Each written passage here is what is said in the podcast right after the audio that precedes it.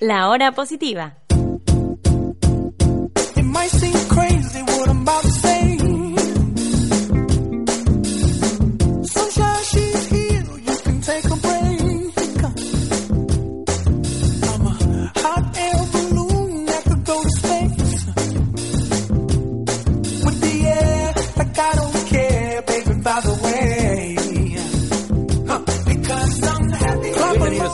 Positiva, el viaje que hacemos juntos a nuestro mundo interior todos los martes de 18 a 19 horas aquí en Radio Mente Libre, la radio de las terapias naturales. Mi nombre es Eduardo Londar y junto a Estela Gozar, ¿cómo están todos? hacemos todos los martes la hora positiva en Operación Marina nos está cuidando. Marina, ¿tu apellido? Álvarez.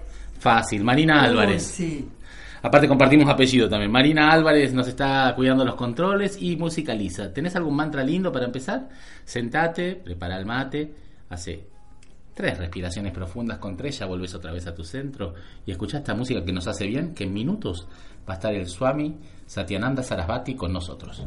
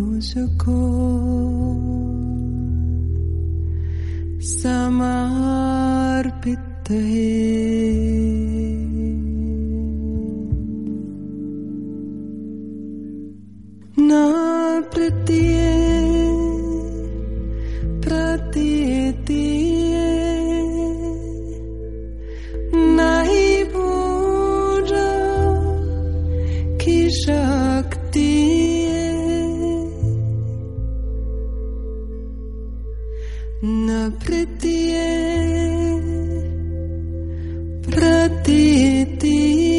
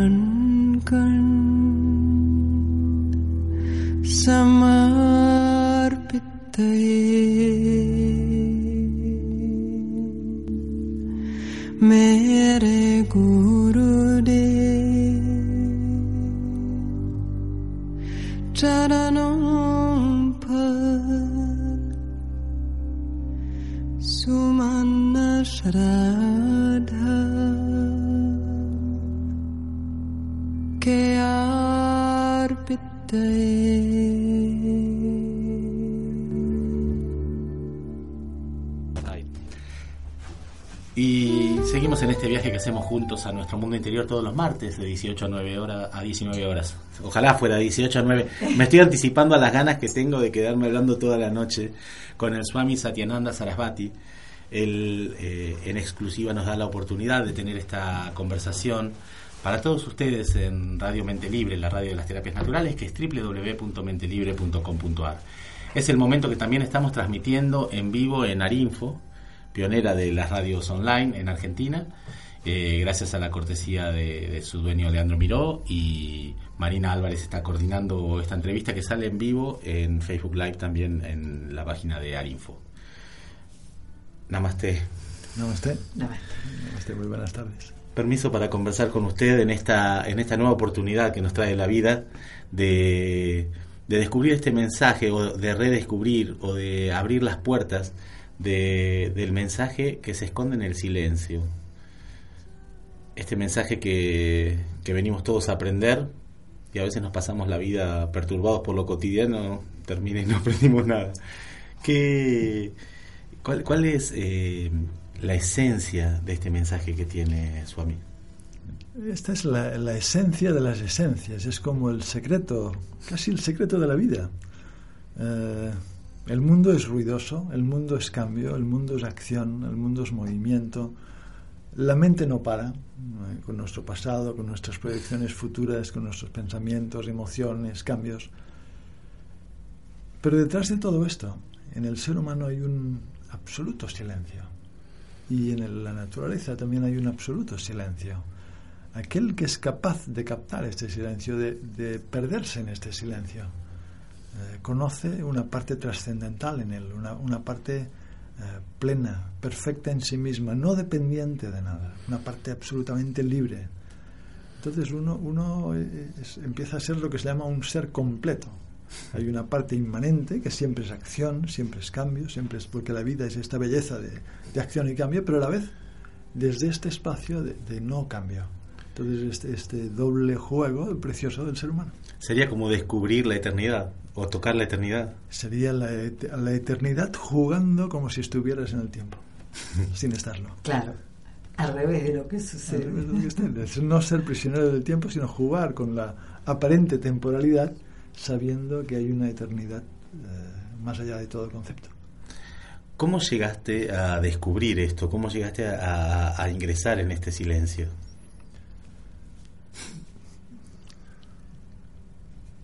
Quizás por, por, la, por la gracia, por la bendición de mi maestro, por su silencio, por el impacto de, de su compañía y su poderoso silencio. Allí no había una enseñanza verbal, había una emanación de algo que te hacía descubrir en ti la plenitud que él estaba viviendo. ¿Tú naciste en España? Yo nací en Barcelona. En Barcelona. Barcelona y a, y a, los 20 años viajé a India. Y ahí es donde conociste a tu maestro. Allí conocí a Swami Muktananda y, transformó mi vida. Eh, pero la, la, cuando me preguntan de él, sí que me dio muchas enseñanzas de Vedanta, de filosofía del yoga, del shivaísmo. Pero lo que más recuerdo son los momentos silenciosos a su lado. Qué hermoso que entre tanto conocimiento eh, lo más importante sea esta, este, este contacto más profundo, ¿no? que, sí, que, solo se sí. puede hacer en, eh, sin palabras. Sí. ¿Y hubo un hecho eh, puntual que te llevara a viajar a India? Sí, una intensa. Yo tenía 20 años, eh, era vegetariano, practicaba yoga, meditaba, entraba en espacios muy inmensos y me di cuenta que me hacía falta un guía que, que, hacía falta para el camino espiritual uno no puede improvisar, es necesario tener un maestro y esto lo, lo, empecé a sentir muy fuertemente. Eran los años 70, los años que había jóvenes, los jóvenes hippies iban para India Y en España yo no sabía a quién buscar. Entonces fui, Claro. fui también por tierra. Fue un viaje precioso, más de dos meses, peregrinando hasta llegar a la India. Ese viaje tiene que haber sido también una transformación. ¿no? Oh, un viaje transformador, precioso a todos los niveles, toda una experiencia. Y llegar a India, muy curioso para mí, fue llegar a casa. Me sentí absolutamente en casa. Recordaba los sabores de la comida, las, las imágenes, todo me parecía conocido. Yo no había estado en la India. Era, era recuperar algo muy, muy bello que ya estaba. ¿Y cómo, cómo, eh, cómo elegiste o te eligió o se dieron las circunstancias para que fuera ese maestro y no otro? Sí, porque viajé por el Himalaya, fui a varios maestros conocidos, fui a maestros budistas. Y sí, todo muy bien, pero no, no había este, este contacto profundo. Luego viajo al estado de Maharashtra, en el centro de India, y allí eh, conozco a este maestro y hay una, hay una transformación, hay un cambio y una conexión Claro. que es como algo muy fuerte que no puedes negar. Eh, se terminó ya la búsqueda, la búsqueda terminó este día. Ya, ya había encontrado lo que buscaba, estaba satisfecho y luego veni- vinieron largos años de práctica. Te iba a ir a ese punto. ¿Cuántos años compartiste con el maestro? No tanto, siete años. Lo conozco. No tampoco. Tampoco. Bueno, lo conozco en 1976 y él deja el cuerpo en 1982. A la vez, esto es la parte aparente, eh, estoy compartiendo ahora con mi maestro. El maestro es algo que, que queda en uno, Sí. ¿eh? Es- un lazo que, que te acompaña siempre. Y está en todas partes también. Exacto, pero físicamente fue un periodo muy cortito, siete años. Y a partir de, de que él deja el cuerpo físico, ¿decidiste volver a España o te quedaste en India todavía? Él deja el cuerpo físico y sentí, yo estaba enseñando, él, él me, me instruyó que empezara un ashram, una comunidad en Barcelona, en París, est- estaba enseñando, pero después de él dejar el cuerpo sentí una profunda necesidad de estar solo, retirado y imbuyéndome, ¿no? como, como relle- llenándome de, de su enseñanza y de lo que él me había dado. Y esta fase fueron 25 años. 25 años en el sur de India, donde también conocí a otros maestros, pero sobre todo estuve muchos años solo, retirado, meditando. Sería como hasta el 2006, 2007, sería Sí, eso? sí. Y Sí, eh, sí, sí. dedicaste a, a- Estamos trabajando. 2019, creo que fui a España el 2009. Entonces Mm. pasó un, un larguísimo periodo que yo no esperaba tampoco, pero se alargó, se alargó y yo estaba pensaba que, que ya no regresaría a Occidente, francamente. Hubo un momento, yo vivía como un sadhu en la India y pensaba, este es el fin de mi vida y estaba muy feliz. Y habías encontrado la felicidad. Ah, estaba, no, no faltaba nada. Claro, No claro. faltaba nada. ¿Cuándo fue el momento que supiste que volvías a España, que volvías a, a- a esta actividad de, de- de enseñar o de compartir con otros? No, no lo supe, pero sí que había gente que me había conocido que me visitaba. Y alguna vez me dijeron, Swami, ven a España unos meses. Y por, al- alguna vez, por razón de mi residencia en India, tuve que viajar a España. Mm. Entonces, en, esto, en estos dos meses, de repente se creaban grupos preciosos de gente que, que quería la enseñanza. Y luego empezaron a decir, Swami, ¿por qué no vienes cada dos años? A mí me costaba, cada dos años era, muy, era mucho. Y luego, ¿por qué no vienes cada año? Y una vez viajé y no regresé a India. No sé por qué, pero así como el destino me trajo un lugar, me trajo Claro. Y, y- y ahora, ahora viajo a India tanto en tanto, pero la base de, La- de mi vida era en. España. sí. Podría ser como, como si fuera un conocimiento casi físico, como, como en, el- en los pies está el, el camino que uno va circulando ya más allá de la comprensión. Completamente, sí, sí. Yo no sé, tener demasiadas nociones acerca del propio futuro no sirve, no sirve. Es mejor dejar fluir. La vida Claro. sabe, la vida sabe lo que lo que nos quiere dar y, y aquí está la riqueza de la vida. ¿Cómo es tu vida hoy? En, en- tanto en Barcelona como cuando algunas veces viajas a, a México o Argentina a compartir. Cuando estoy viajando es una vida activa, ahora en la radio, mañana, o alguien quiere verme más tarde, mañana en otra entrevista, programas. Cuando es la vida en el ashram, en la, en la pequeña comunidad, es algo mucho más contemplativo. Ahora estamos, eh, estoy intentando escribir algunos libros, o hemos empezado a escribir algunos libros. Hay enseñanza también cada día, pero es más, es más quieto. Cuando viajo hay más movimiento, por supuesto. ¿Cómo es un día en el ashram? Un día en el ashram es Un día típico, debe haber distintos. No, ¿no? no, no, todos son típicos. No hay, no hay, no hay- es todo eh, absolutamente igual, aparentemente, y absolutamente distinto Claro. internamente. A ver, El día empezaría temprano, a las 5 o a las 6, depende de cada persona, para meditar. bueno, para ducharse, meditar. A las 7 hay un canto, de 7 a 8, 8 y cuarto, para luego el desayuno, momentos de silencio, contemplación, paseo, para eh, un par de horas de servicio, se prepara la comida, se limpia la casa, se preparan las cosas que haga falta, para media hora más de canto y meditación, o 45 minutos, para comer.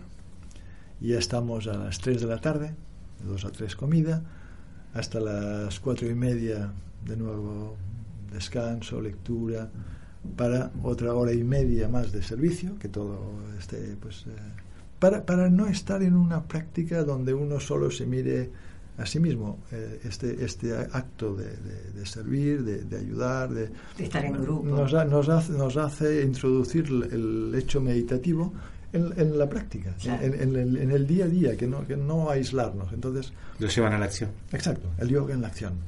Para luego, eh, otro pequeño canto, cenar y un- una hora de enseñanza. Y ya son, ya, ya son las nueve. Y a las diez, silencio, cada uno así, día bueno. tras día, tras día, tras día.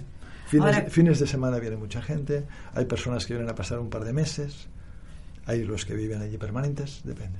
Ahora, cuando tú inicias estas giras eh, y te metes en la vorágine de los aeropuertos o de las entrevistas o de las conferencias, eh, ¿cómo podés lidiar con todo eso?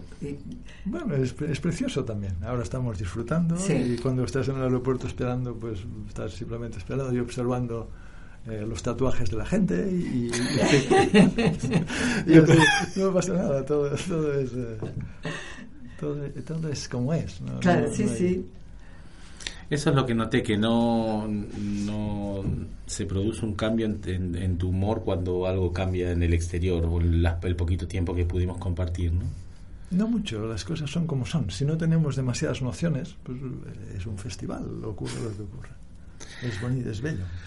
Y parte de, la enseñanza es a través de estos libros que llegan a la gente y esto esto puede eh, hacer trascender tu palabra más allá de la gente que puede compartir un tiempo con vos.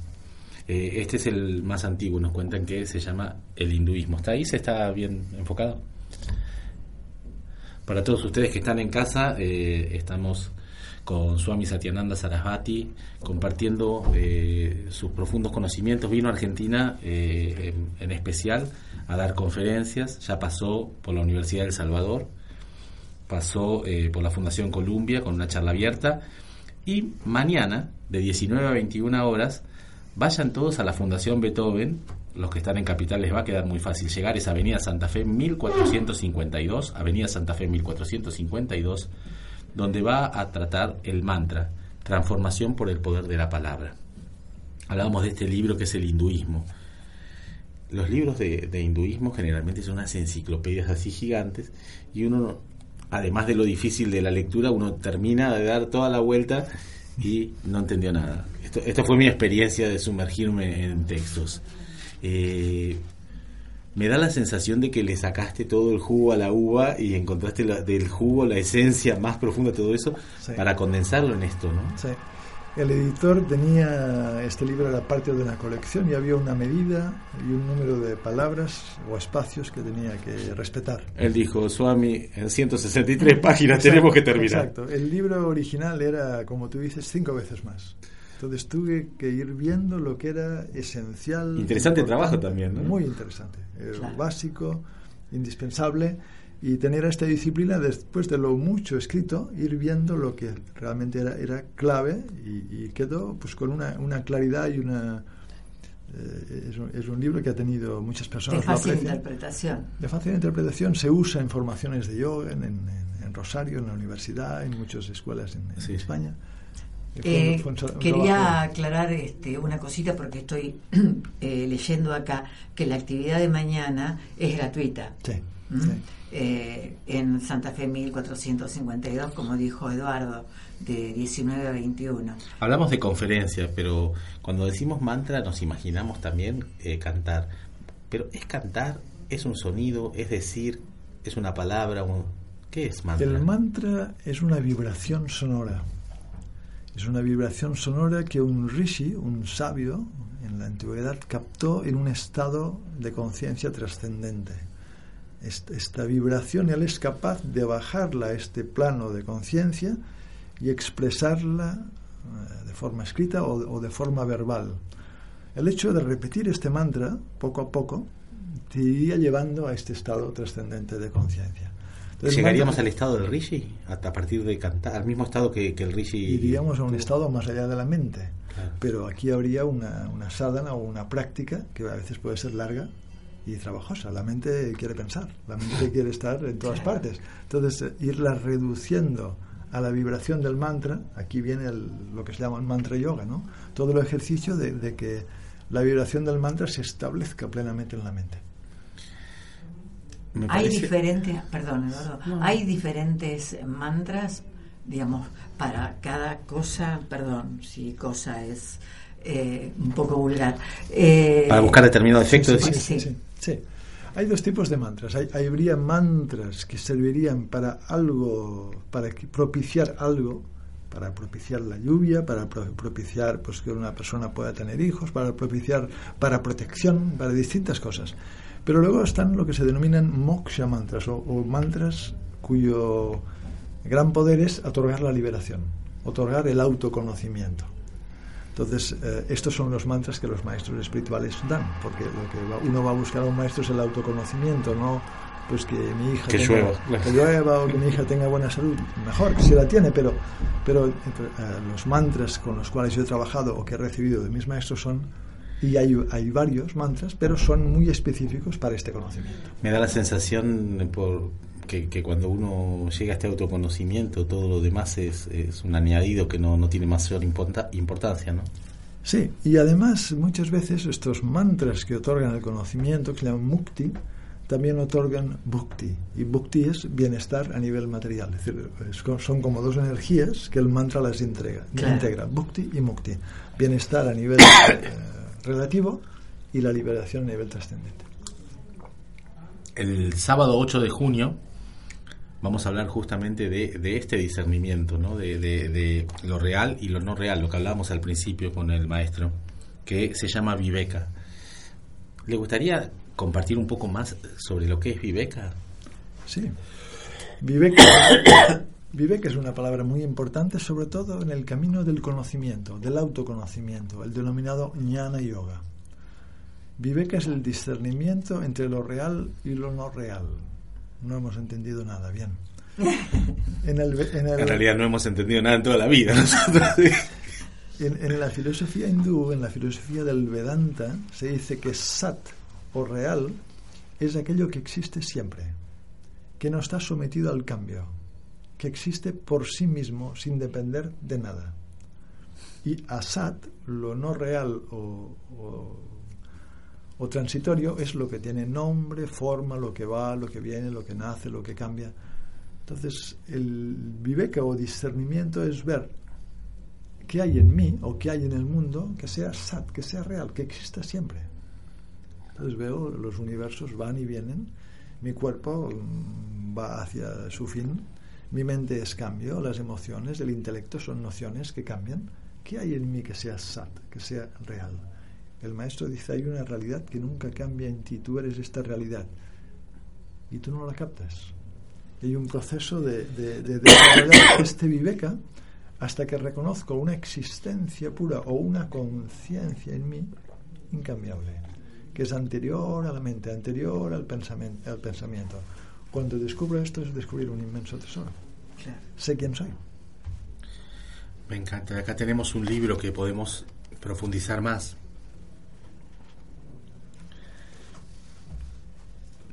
Es de reciente, es muy reciente, ¿no? Yo lo siento calentito. Está calentito, sí, sí. Tendrá medio año como mucho. Viveka y Vairagya. Vairagya. Vairagya es desapego. ¿Estos libros dónde los podemos adquirir? ¿En las En- conferencias? En, la- en las actividades estarán y luego miraremos de dejar unos cuantos volúmenes con el grupo de Advaita Vidya de, de Buenos Aires, sin duda.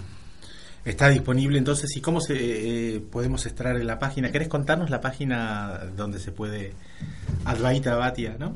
Sí, es advaitavidya.org. Vidya. A-D-V-A-I-T-A V-I-D-Y-A punto org.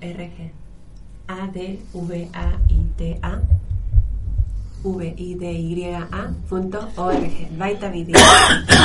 Perdón. Eh, aquí eh, también veo que eh, van a hacer un retiro en Buenos Aires del 26 al 30 de junio.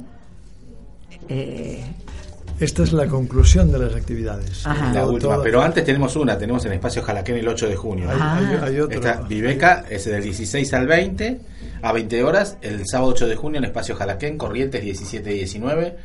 Este sí es arancelado porque es un seminario que va a tener 4 horas con un trabajo vivencial Sobre sobre, todo. el discernimiento. Sobre todo, sí, sí. Puramente Eh, eh, vivencial. No, puramente en estos seminarios, por supuesto que hay, hay, un- hay una enseñanza, pero eh, siempre hay espacios de, de meditación, hay espacios de contemplación a- o, o repetición de algún mantra, todo lo que lleve a un proceso de autodescubrimiento. No se trata de acumular eh, nociones, sino de, de experimentarlo y vivenciarlo en uno mismo. Eso Claro. es lo importante.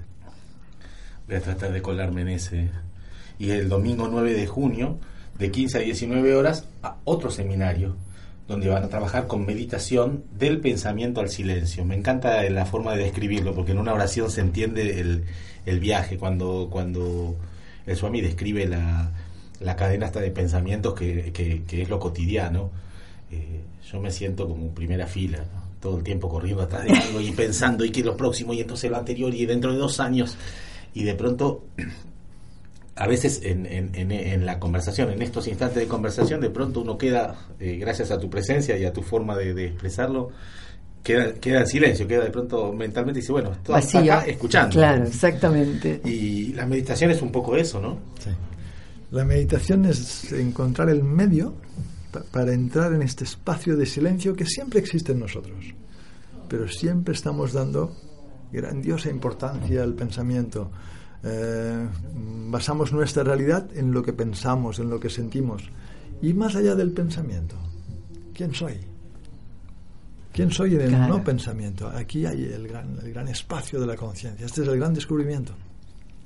Eh, bueno, ahora yo tenía la intriga por el retiro. Puedo preguntar. ¿Vos querés ir al retiro? Eso es lo que pasa. Eh, ¿Dónde va a ser? Va a ser en un lugar que se llama La Reserva. Dicen, yo no lo he visto, dicen que es un lugar precioso a una hora de Buenos Aires. Es un lugar de retiros, parece que está en una reserva natural. Y todo el mundo que lo ha visto dice que es un lugar ideal y precioso por el contexto de naturaleza Claro. y silencio en que se vive. El, Y- tem- el tema será el mantra. Ajá. El mantra, el poder del sonido divino.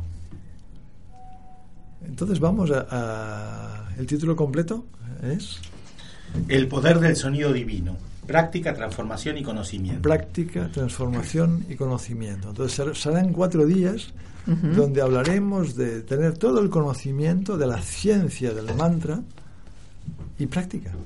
Habrá, Claro. habrá mucha práctica. Sí, habrá, habrá, habrá recitaciones, habrá cantos, habrá, habrá- para que el mantra despierte y, y lo podamos vivenciar como esta Shakti, como este poder que es y lo podamos usar. Cuando hablamos de mantra, eh, nos contaste un poquito de que era un sonido que nos que, que podía ser personal, podía ser de autoconocimiento o de, o de- de autodescubrimiento y también podía ser para, para un uso específico. En el momento acá, acá cada uno va a trabajar con esta búsqueda del sonido propio, ¿no? ¿sí? Y el sonido se lo otorgás vos por, por, por inspiración o por, por descubrimiento a partir de, de este trabajo interno que venís haciendo desde hace tantos años, o cada uno empieza a buscar cómo afinarse con este sonido. No, aquí trabajaremos con ciertos mantras, entre ellos el mantra Om, es, es este, Sí. este Bija mantra, o, o el mantra Om Namah Shivaya. Algunos mantras que llevan este autoconocimiento, son los que vamos a, a trabajar.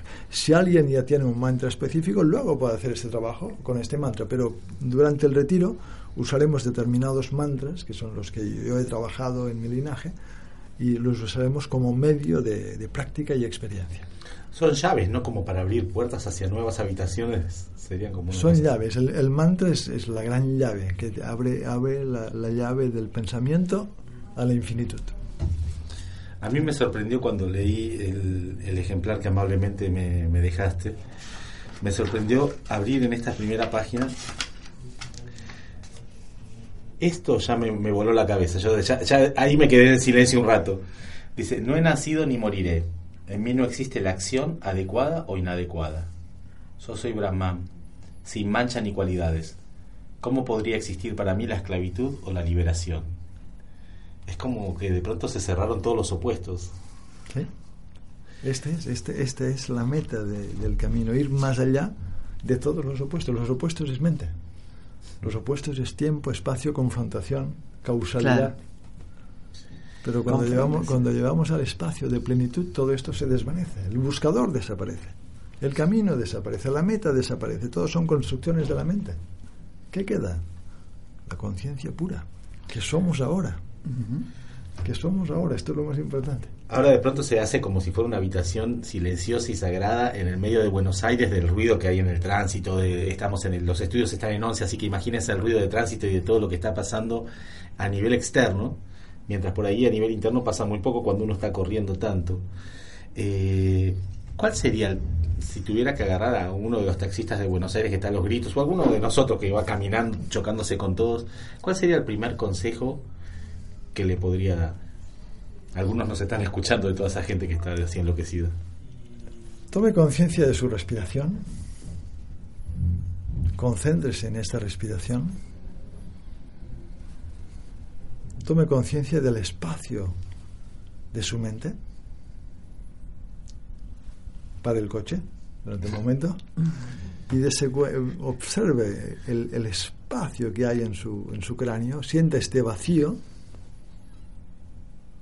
y, y intégralo. Sienta la inmensidad y plenitud que existe en usted siempre. Luego siga conduciendo y cada día en su casa tenga un momento. 15 minutos, 20 minutos, vuelva a este espacio, vuelva a este espacio, hasta que la experiencia que estoy, que puedo experimentar en silencio y solo, me empieza a acompañar en mi día a día. Mientras discuto con el cliente por el precio del viaje, lo que sea, este silencio me acompaña. Claro. Estoy en la acción, pero esto me acompaña dentro. Este, este es, Es fundamental la práctica la diaria. práctica es fundamental eh, para integrarlo plenamente. Si no, sin una, sin una práctica esto no se, no se No, puede claro. establecer. No se puede establecer. No, claro, no es un conocimiento intelectual. Justamente estábamos hablando de, de- de que se haga vida, que se haga cuerpo. Y este silencio que propone sería el Mauna, esto que estamos hablando. Este es Mauna. Mauna para ustedes también. Otro de los libros que lo siento calentito en la mano, que también debe ser nuevo, ¿no? Los dos eh, salieron juntos. ¿Salieron juntos? Sí, sí. Hay eh, chicos eh, seguidores de esta disciplina. Jóvenes. Jóvenes, Jóvenes, sí, sí, claro, claro. El más joven de los alumnos, ¿qué edad tendrá? El más joven tiene cuatro días. Cuatro días. Nació hace poquito, hace de una persona muy... Ese sí que se va a salvar de todo el Ah, ruido que tenemos todos. Sí, Qué sí, hermoso. sí, sí, acaba de nacer. Pero hay personas que vienen al ashram con su niño pues de año y medio, de tres años, de siete, de ocho, de diez. Y, y los integramos en la práctica. Por Claro. supuesto, cuando son muy pequeños tienen necesidad de, de correr, que corran. Claro. Pero siempre vuelven y a veces cuando estamos igual recitando están bien y se duermen en la sala. Integrar la, la vida familiar, niños de todas las edades es lo mejor. Claro. ¿Cómo soñás el mundo eh, si la práctica prospera y, y más y más de personas nos, nos alineamos con esta idea de, de habitar el silencio, de habitar lo eterno? El cambio del que hablaríamos es impresionante. Eh, si, las personas fuéramos entrando en este espacio, porque este espacio, eh, las flores de este espacio son la compasión, la gratitud, el, amor, el altruismo para ayudar. Entonces aquí empieza el cambio más fundamental. El cambio de ideología solo es cambio de ideologías, es cambio de conceptos. Lo que debe cambiar es el- mi experiencia de mi corazón. Y cuando descubro esta infinitud en mí y la, veo en el otro, ¿cómo voy yo a dañar al otro? Imposible. ¿Cómo voy yo a, hacer usura o aprovecharme del otro? Imposible. Este es el cambio real. Eh, me encanta me encanta escucharte y me encanta esto, meternos en este silencio que propones. Acá hay una, también otra frasecita, otra perlita que dice, aquieta la mente hasta que se disuelva en el corazón. Esto es sabiduría, esto es meditación. Me tenés que, que leer el nombre porque no me sale. Amrita Bindu Upanishad. ya, me, ya me impresionaste. Hermoso eh, libro también del Swami, eh, recién salido. parece eh, cortito, pero a mí, a mí lo que me gusta de los libros grandes es que a veces que, que prometen un montón de conocimiento y a veces los libros que son pequeños parece como que ese conocimiento fue, ta- eh, fue eh, como, como estos jugos concentrados que uno le va buscando la esencia de la esencia de la esencia y, y, y cuando uno lo lee, lo relee y vive con ellos se, se va nutriendo, ¿no? Sí, eh, un- uno debe de, de economi- economizar también el lenguaje, uno debe, Claro. de decir aquello que es, eh, que es esencial, que es fundamental, y no alargarse en retórica, sino ser, ser compacto en lo, en lo que uno expresa. Tenemos entonces, repetimos las actividades para que no se las pierda nadie. Mañana, de 19 a 21 horas, si estás escuchando la hora positiva, ya anotate para ir a la Fundación Beethoven, Avenida Santa Fe 1452, una conferencia gratuita, Mantra, Transformación por el Poder de la Palabra, que sería como el puntapié inicial de un retiro que va a ser mucho más amplio, que podés hacer del 26 al 30 de junio, eh, donde esto todo lo vivenciás, lo practicás, te transformás a través de, de- trabajarlo en profundidad con el Swami Satyananda Sarasvati. El sábado 8 de junio tenés un seminario que es Viveca, el discernimiento entre lo real y lo no real. Si no tenés ganas de ir al seminario, tenés el libro, no tenés excusa para no meterte en el camino del conocimiento. Esto es en Avenida Corrientes 17 y 19.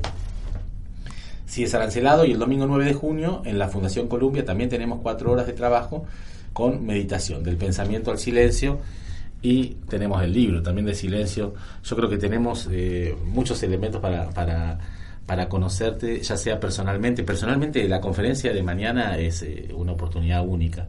Eh, ojalá que, muchísima gente que esté escuchando el programa se sume.